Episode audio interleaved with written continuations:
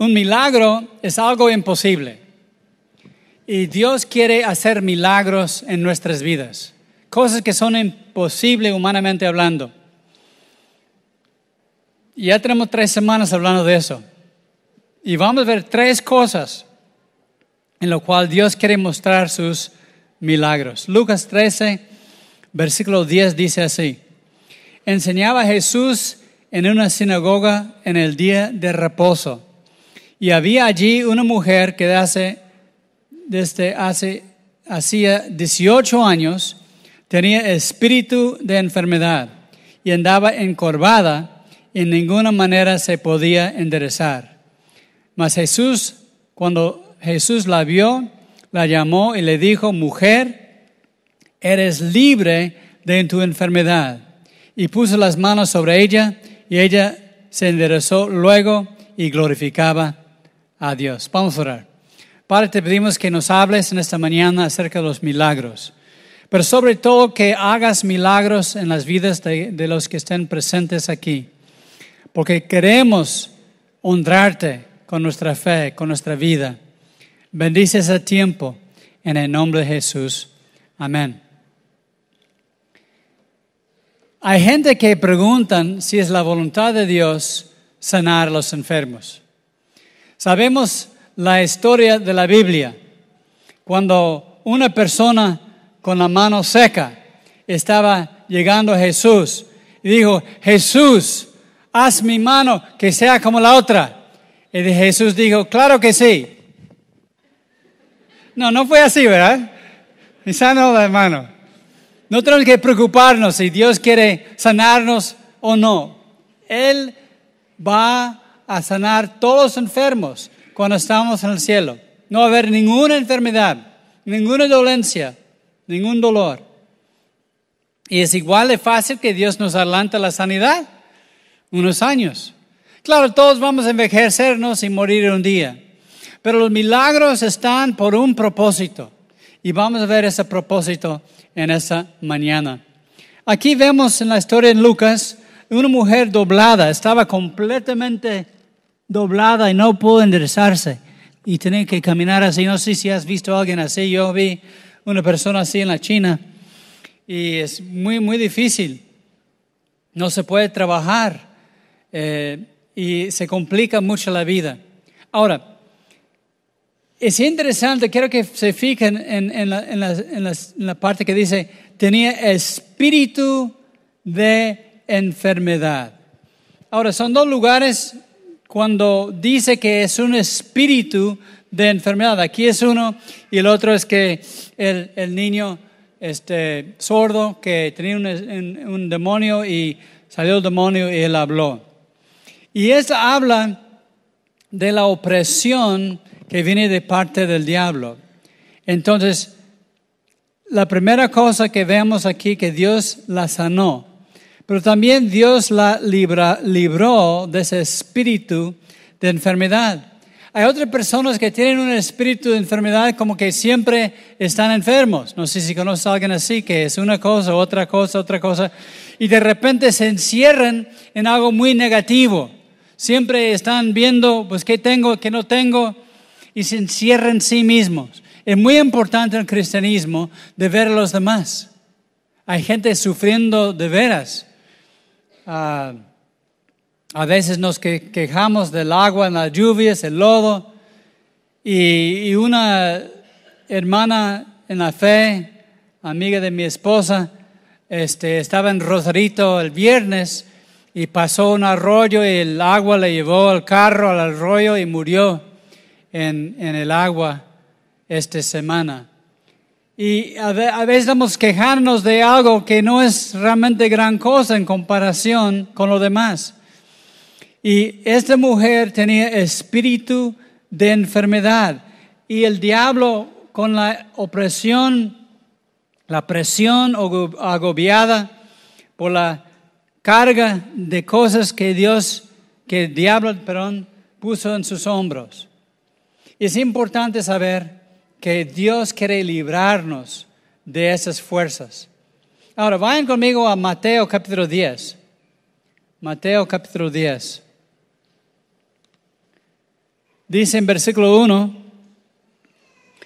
entonces llamando a sus doce discípulos, les dio autoridad sobre los espíritus inmundos para, para que los echasen fuera y para sanar toda enfermedad y toda dolencia. Entonces, muy importante que veas que tenemos la autoridad sobre los espíritus inmundos. Nunca podemos decir, ah, es que el diablo me hizo hacerlo. Es que el diablo me, me hizo. No, tenemos toda la autoridad sobre el diablo. Y podemos tener la confianza que nuestra palabra es poderosa con el diablo. Cristo con una sola palabra reprendió al diablo y huyó. Y tenemos también esa autoridad. Satanás te reprendo y tiene que irse. Entonces aquí vamos a ver tres cosas en versículo 7. Dice Mateo 17, y yendo, predican diciendo, el reino de los cielos se ha acercado. Sanan enfermos, limpian leprosos, resucitan muertos, echen fuera demonios, de gracia recibieron, den de gracia. No se provean de oro, ni plata, ni cobre en sus cintos, ni de alforja para el camino, ni de dos túnicas, ni de calzado, ni de bordón, porque el obrero es digno de su alimento. Vamos a ver tres cosas aquí. Primeramente, Cristo envía a los discípulos a orar por los enfermos, a sanar a los enfermos. Cristo también dijo en Marcos 16, y los que creen tendrán esas señales que le siguen. Impondrán sus manos sobre los enfermos y sanarán. Eso no es solamente para los doce discípulos. También Cristo dijo a todos los que iban por delante que orasen por los enfermos y que recibiesen sanidad. Pero la segunda cosa es también la liberación de la influencia satánica. Como cristianos, no podemos ser poseídos por demonios. Los demonios no pueden entrar en nosotros. ¿Por qué? Porque nuestro cuerpo es templo del Espíritu Santo y tenemos esa tranquilidad. Sin embargo, el diablo es engañador, mentiroso y padre de mentira. Lo que el diablo puede hacer es convencerte de muchas cosas te puede mentir y engañar. Y es una opresión que a veces sientes. Pero tenemos la autoridad sobre todo oposición, de echar fuera los demonios, de resistir los demonios. Vayan conmigo rápidamente a Lucas 10, 19. Lucas 10, 19. Jesús hablando dice, Lucas 10, 19, He aquí les doy potestad de hollar serpientes y escorpiones y sobre toda fuerza del enemigo y nada les dañará.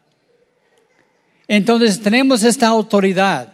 Nunca debemos sentir que el diablo es más poderoso que nosotros. Ahora, vino alguien a comentarme una situación de tentación en su vida y estaba sintiendo como que no podía más con esas tentaciones. Pero yo le comenté que tenemos toda la autoridad sobre las tentaciones.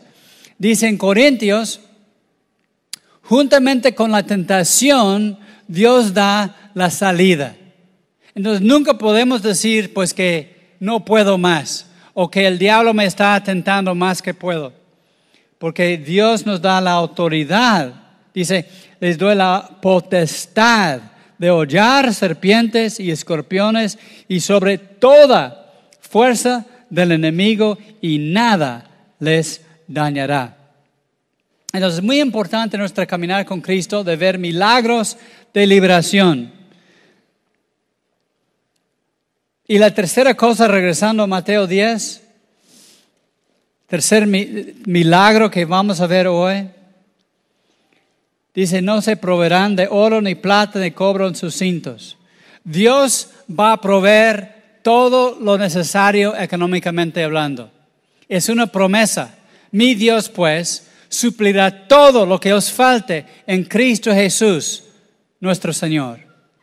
Busquen primeramente el reino de Dios y su justicia y todo alimento, este, vivienda, vendrá como añadidura, ropa. Muy importante que sepas que buscamos primeramente el reino de Dios y Él suple las necesidades económicas. Sin embargo, a veces pasamos pruebas económicas. Este, pedimos a Dios mejor empleo o un empleo si no tenemos. Pablo hizo tiendas, pero la provisión es algo milagroso en el, en sentido de que Dios es el que provee. Dios nos da todo lo que tenemos, el trabajo, la familia, y es algo maravilloso. También vemos la provisión física cuando los discípulos tenían que pagar sus impuestos. Los discípulos no tenían dinero.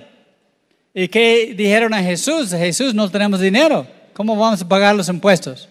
Y Jesús dijo a Pedro, dijo, vete y echa el anzuelo en el lago de Galilea y el primer pez que sacas vas a encontrar algo en la boca.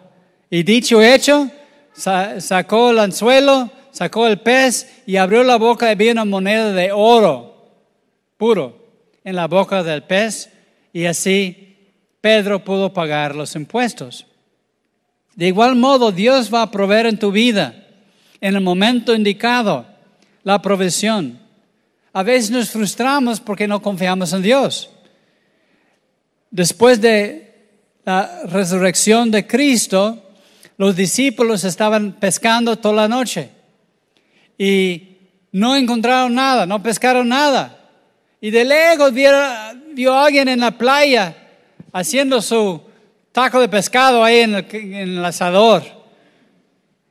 Y dijo, muchachos, echen la red por el otro lado.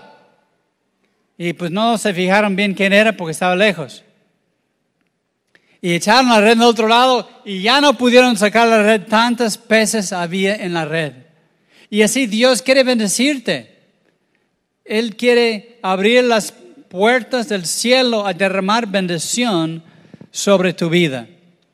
Y también hay cosas físicas. Yo he sentido orar también en la cuestión de milagros de cuestiones legales y papeles. Hay, mucha gente sufriendo en el otro lado ahora y hemos orado, muchas personas han podido arreglar sus papeles. Y estamos pidiendo que pues todos los que no tienen papeles puedan arreglar sus papeles, porque hagan conciencia de la realidad pero debemos orar. Si tienes un problema, alguien se me acercó hoy que tiene una cuestión legal, una demanda y sienten la presión. Así como de provisión económica, Dios va a proveer la provisión legal para que vives en paz. Vemos la pesca milagrosa, vemos la provisión del dinero para los impuestos, vemos que Dios interviene en nuestras vidas para hacer milagros. Ahora vamos a Hechos capítulo 5. Hay gente que preguntan, ¿y por qué imponen manos sobre los enfermos? ¿Qué, ¿Por qué lo hacen? ¿Por qué Cristo dijo que lo hiciéramos? Bueno, aquí veamos en Hechos 5, versículo 14. Dice, y los que creían en el Señor aumentaban más, gran número así de hombres como de mujeres tanto que sacaban los enfermos a las calles y ponían en camas y lechos, para que al pasar Pedro, a lo menos su sombra cayese sobre alguno de ellos. Y en de las ciudades vecinas, muchos venían a Jerusalén, trayendo enfermos y atormentados de espíritus inmundos, y todos eran sanados. Muy importante que vean que Dios sana los enfermos y utiliza muchas cosas. A Pablo dice que a, veces no estaba ahí y dejaba que pasara eh, eh, un, una tela que él traía y, con esa tela el contacto de fe. En el caso de, de Pedro era una sombra, La gente decía, bueno, cuando vienen los discípulos, cuando su sombra me, me toca, voy a quedarme sano. Y la mujer que tiene flujo de sangre dijo, si solamente tocare el borde de su manto, quedaré sana. Y fue sanada. Entonces, al final de la reunión, vamos a invitar a las personas que necesiten un milagro que pasen al frente. Y los enfermos vamos a imponer las manos y vamos a orar y va a haber sanidad. Entonces hay gente que preguntan, ¿por qué no todos se sanan? Pues hay muchas razones. Primeramente, todos vamos a enfermarnos y morir un día. No quiere decir que es falta de fe. Pero también a veces no hay sanidad por falta, por falta de fe. En Mateo capítulo 13, versículo 54. Mateo 13, 54. Cristo, hablando de Cristo, y venido a su tierra, que es Nazaret, les enseñaba en la sinagoga de ellos de tal manera que se maravillaban y decían, ¿de dónde tiene este esta sabiduría y esos milagros? ¿No es este el hijo del carpintero? ¿No se llama su madre María y sus hermanos Jacobo, José, Simón y Judas? ¿No están todas sus hermanas con nosotros? ¿De dónde pues tenía este todas estas cosas? Y se escandalizaban de él. Pero Jesús le dijo, no hay profeta sin honra, sino en su propia tierra y en su casa. Y no hizo allí muchos milagros a causa de la incredulidad de ellos. Ellos conocían a Jesús porque había sido criado en la ciudad de Nazaret. Lo conocían como el carpintero, el hijo de José. Y muchas veces estamos tan familiarizados con Jesús que decimos, bueno, Él está ahí, pero bueno, no me ha sanado, yo creo que es la voluntad de Dios que esté así, porque pues no cambian las cosas. Y por falta de fe, la incredulidad impide que se hagan milagros, por lo cual debemos tener fe. Dice Cristo, cuando viene el Hijo del Hombre, ¿hallará fe en la tierra? Es importante que tengamos fe. Sin fe es imposible agradar a Dios. Por lo cual es necesario que tengamos fe. ¿Para qué? Para la sanidad. ¿Para qué? Para la opresión satánico. ¿Para qué? Para la provisión económica. Dios quiere hacer milagros y quiere hacer milagros hoy. Pero fíjate que dice que no hay profeta sin honra, sino en su propia tierra y en su casa. Muchos de los milagros que yo he visto, he visto afuera de mi casa yendo a otra parte. Por ejemplo, fui a Alemania y Dios derramó su Espíritu Santo en una congregación y vimos muchos enfermos sanados. Incluso durante el mensaje, Dios me mostró que alguien estaba ahí que llevaba dos cirugías en el tobillo derecho y que andaba mal y que Dios lo estaba sanando y otras personas que estaban sanando en esa reunión. Y seis meses más tarde el pastor me vio y dijo, ¿sabes qué, Juan? Cuando tú hablaste de, de uno que estaba mal del tobillo derecho, resulta que hay una familia aquí en la congregación y los hijos constantemente estaban invitando a su papá ir a la congregación, pero papá no quiso. Y por fin un día el papá dijo, bueno, voy una vez para que me dejen de molestar. Y le decían al papá el cojo, porque andaba cogiéndose, porque llevaba dos cirugías en su tobillo derecho. Y cuando yo dije esas palabras en la congregación, él dijo que sintió como un rayo, entró eh, arriba de su cabeza directamente al tobillo derecho y quedó completamente sanado en ese momento. Pudo caminar bien y ya no cojeaba. Y él se convirtió en ese momento, viendo el milagro. En la Ciudad de México vimos sanidades, vimos una niña que había nacido ciega en un ojo. Y de repente que estábamos orando, ella comienza a llorar. Y llora y llora. ¿Y, qué pasó, hijita? Y dice, tenía como 10 años.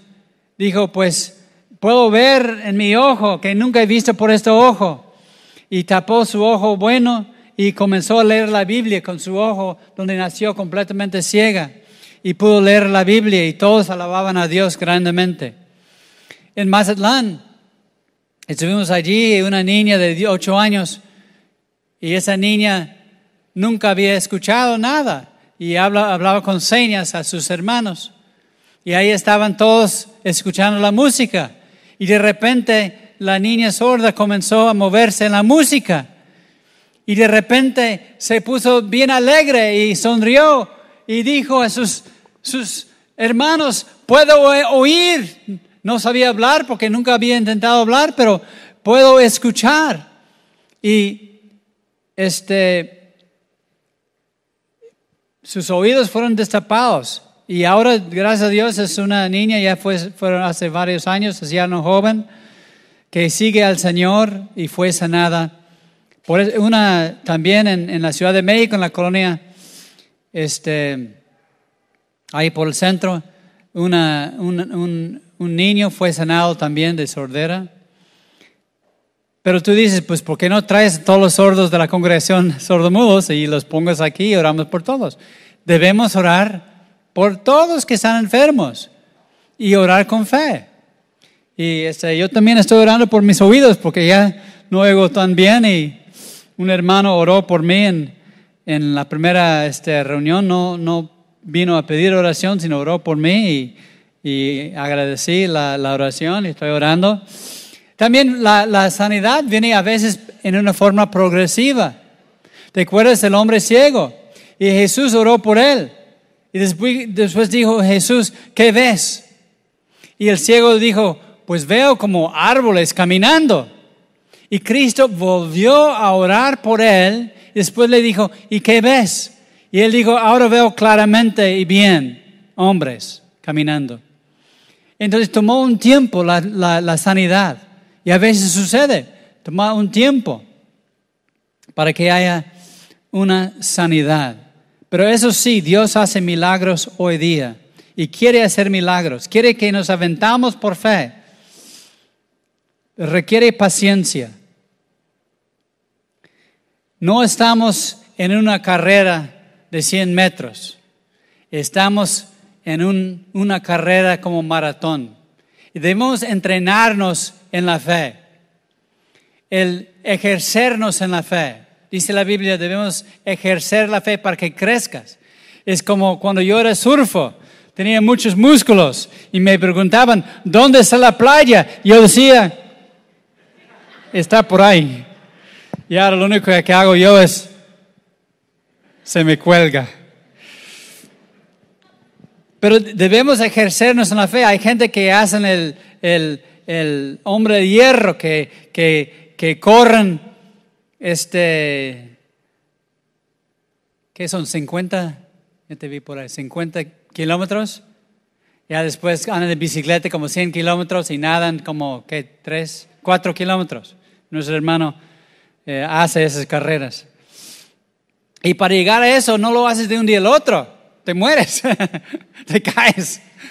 Tienes que ejercer eh, ejercicio, igual a nuestra fe. Tenemos que empezar la fe en cosas pequeñas, en el milagro de la provisión económica.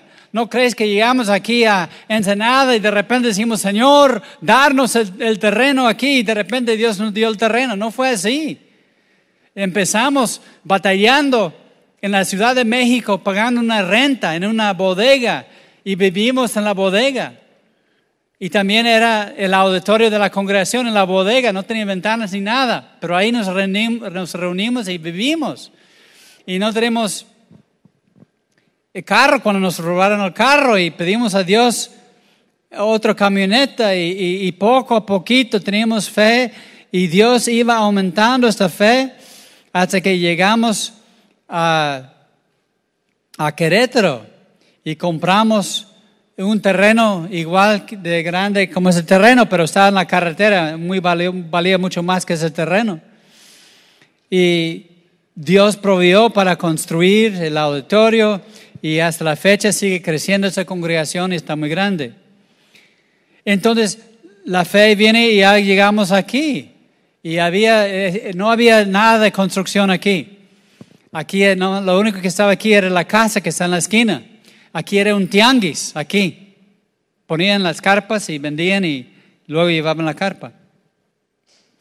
Entonces, nosotros por fe teníamos una carpa de circo y lo pusimos por aquel lado del auditorio y comenzamos la congregación pagando a pagos el terreno, nos dieron facilidades y así poco a poquito iba levantando todo.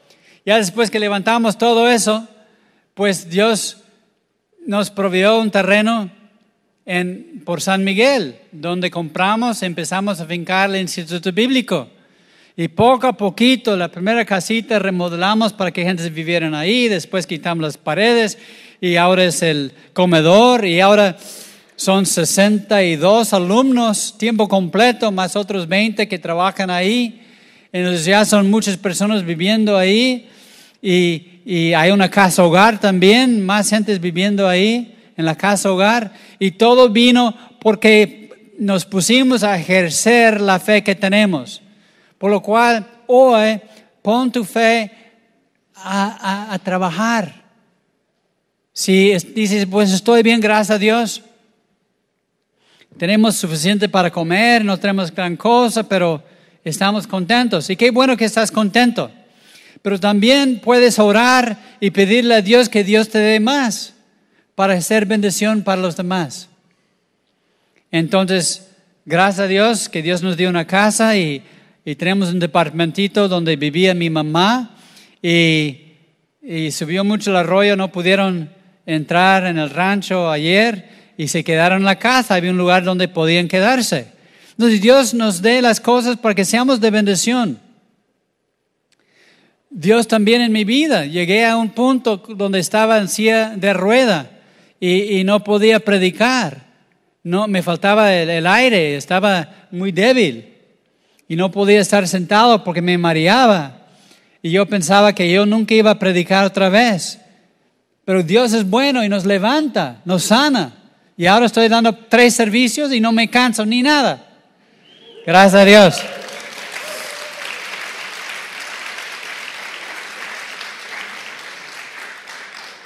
Dios es un Dios de milagros. Y estamos estudiando los milagros y queremos ver milagros en tu vida hoy. O a lo mejor dices tú, pues yo no tengo problema, pero hay un problema en mi familia yo sí quiero orar por ellos porque sí hace falta la intervención de Dios. Por lo cual no debemos tener incredulidad, debemos tener fe. Y debemos no acostumbrarnos tanto a Jesús que decimos, bueno, yo ya estoy bien. No, debemos siempre tener la vista adelante seguirle a Cristo, abrir caminos nuevos. Dices tú, hay una congregación aquí en, en Ensenada, qué bien, pero vamos a levantar otra congregación. ¿Quién sabe dónde? Pero Dios sabe. Vamos a seguir predicando a Cristo. Estamos yendo a esta semana, a, voy a predicar el domingo que entra en La Paz, Baja California. Ya hay una congregación en La Paz. Hay una congregación nueva en, Guadalajara, hay una congregación nueva en, en, Culiacán, hay una congregación nueva en Mazatlán, ya son tres en Mazatlán. Y cada día son más congregaciones. ¿Por qué? Porque no nosotros no vamos a quedarnos conformes aquí. Gracias a Dios por la congregación aquí. Pero hace falta más congregaciones. ¿Sabes que hay seis congregaciones ligadas con Horizonte aquí en Ensenada? Hay en, este Chapultepec, hay tres en Manedero, uno en Punta Banda. Y este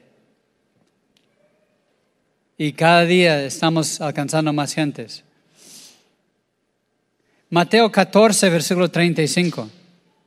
Mateo 14, 35. Dice, cuando le conocieron los hombres de aquel lugar, enviaron noticia por toda aquella tierra alrededor y trajeron a él todos los enfermos y le rogaban que les dejase tocar solamente el borde de su manto. Y todos los que le tocaron quedaron sanos.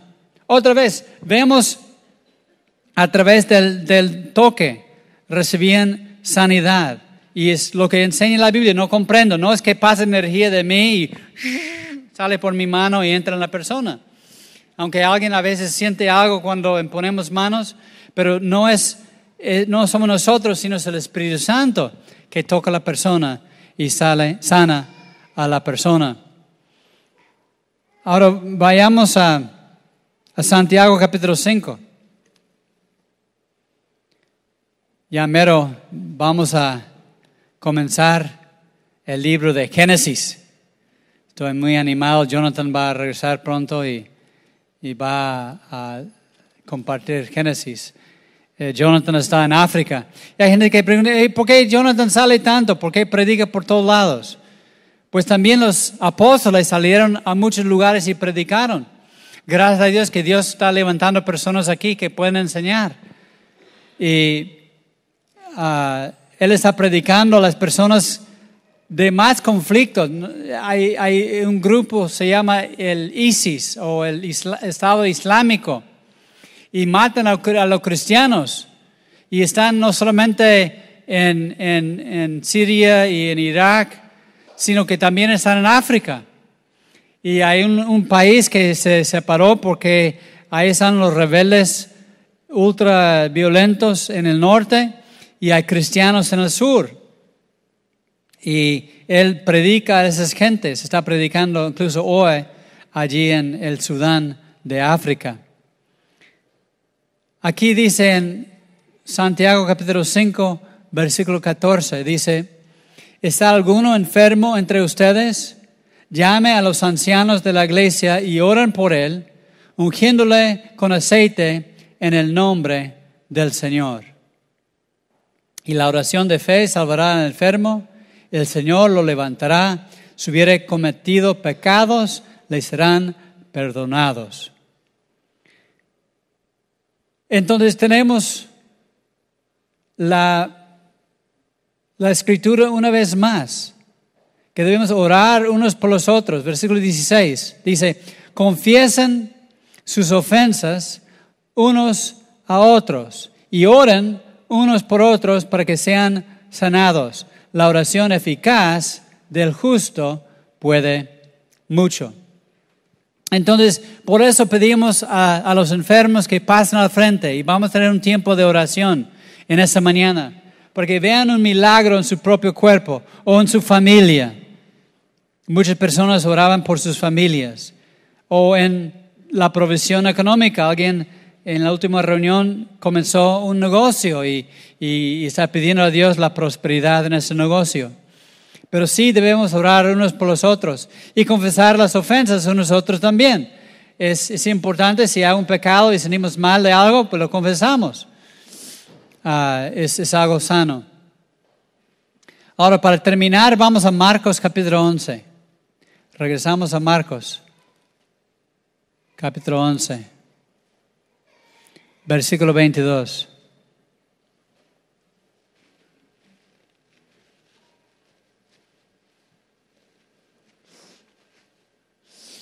Dice Marcos 11, 22, dice, respondiendo Jesús les dijo, tengan fe en Dios. Ahora, en el idioma original dice, tengan fe de Dios. ¿Cómo es tener fe de Dios? La misma fe que Dios tiene podemos tener nosotros.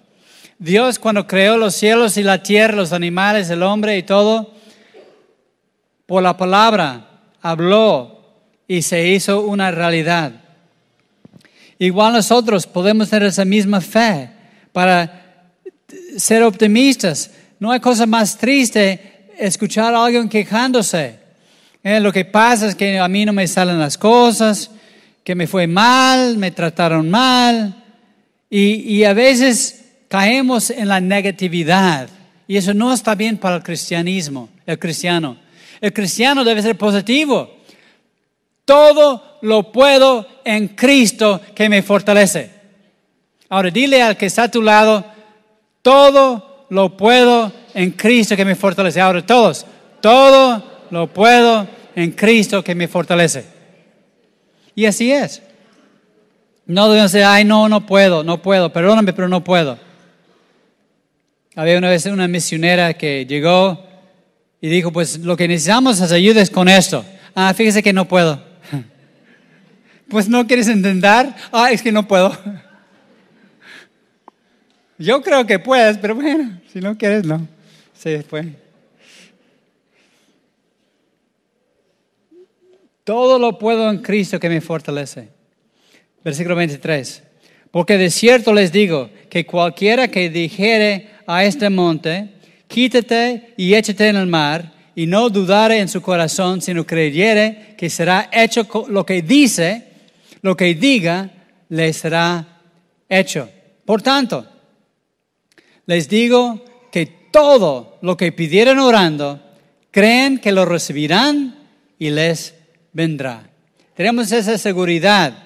Cualquier cosa que pedimos según su voluntad, Él nos oye. Y sabemos si Él nos oye, tenemos la petición de lo que hemos pedido. Pero una vez más, dice, creen, creen que lo reciben y lo recibirán. Debemos ser hombres y mujeres de fe. Debemos creer nuestra oración. Realmente creer que Dios nos ama. Ahora hay gente que dice, no, no, no, no. Eh, eh, está bien, yo estoy bien como están las cosas.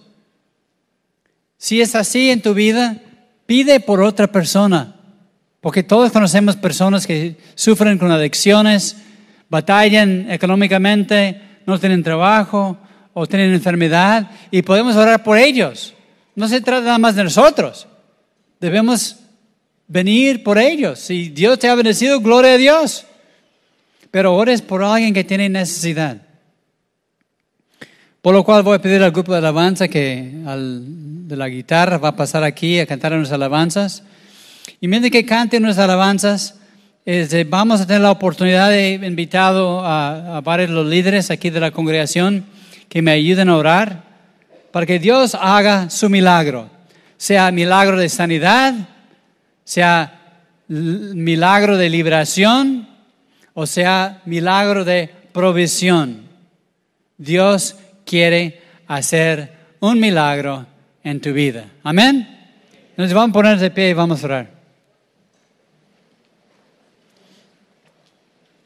Padre, sabemos que el milagro más grande es nacer de nuevo. Padre, si hay alguien aquí hoy que nunca ha hecho la oración de fe, nunca ha recibido a Cristo en su corazón, yo te pido, Padre, que esta mañana ellos puedan tomar esta decisión de ser cristiano, de recibirte en su corazón. Y si tú estás aquí y quieres invitarle a Cristo a tu vida, yo quiero orar por ti. ¿Hay alguien esta mañana que quiere recibir a Cristo? Levanta la mano. Quiero orar por ti. Dios te bendiga. Otra persona, Dios te bendiga, Dios te bendiga, Dios te bendiga, Dios te bendiga, Dios te bendiga. Otra persona, Dios te bendiga, Dios te bendiga, Dios te bendiga. Oren conmigo, Padre, te pido perdón. Me arrepiento de mi pecado y me entrego a ti. Gracias por el regalo de la salvación, la cual recibo hoy en el nombre de Jesús. Amén. Y los que